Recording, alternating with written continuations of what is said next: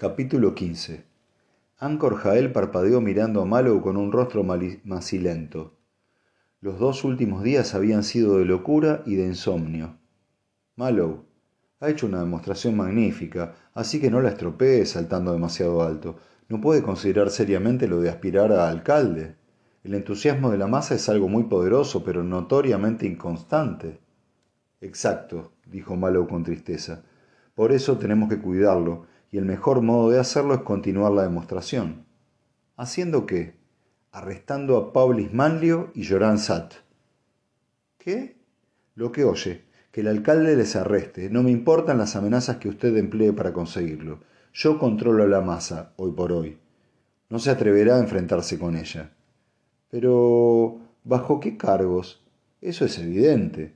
Han estado incitando al clero de los planetas exteriores para que tome parte en las luchas de facciones de la Fundación. Eso es ilegal, eso es ilegal por Seldon.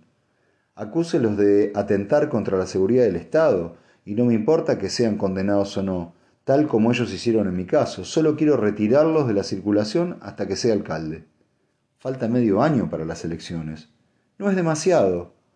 Mallow se había puesto en pie y asió súbitamente a Jael por el brazo. Escuche, me haría cargo del gobierno por la fuerza si fuera necesario, igual que hizo Salvor Harding hace cien años. Esta crisis Seldon sigue acercándose, y cuando llegue tengo que ser alcalde y supremo sacerdote, ambas cosas. Jael frunció el ceño. Dijo sosegadamente: ¿Qué va a hacer? ¿Corel después de todo? Malo asintió. Naturalmente. Declararán la guerra, eventualmente, aunque apuesto que aún tardará un par de años. ¿Con naves atómicas? ¿Qué cree usted? Esas tres naves mercantes que perdimos en su sector del espacio no fueron abatidas con pistolas de aire comprimido.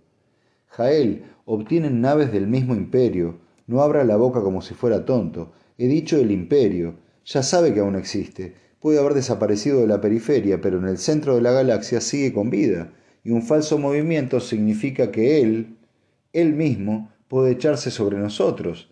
Por eso ha de ser, he de ser alcalde y supremo sacerdote. Soy el único hombre que sabe cómo luchar contra la crisis. Jael tragó saliva. ¿Cómo? ¿Qué va usted a hacer? Nada. Jael sonrió con inseguridad. Vaya, es increíble. Pero la contestación de Mallow fue incisiva. Cuando sea el jefe de esta fundación, no haré nada. Un ciento por ciento de nada. Y ese es el secreto de esta crisis.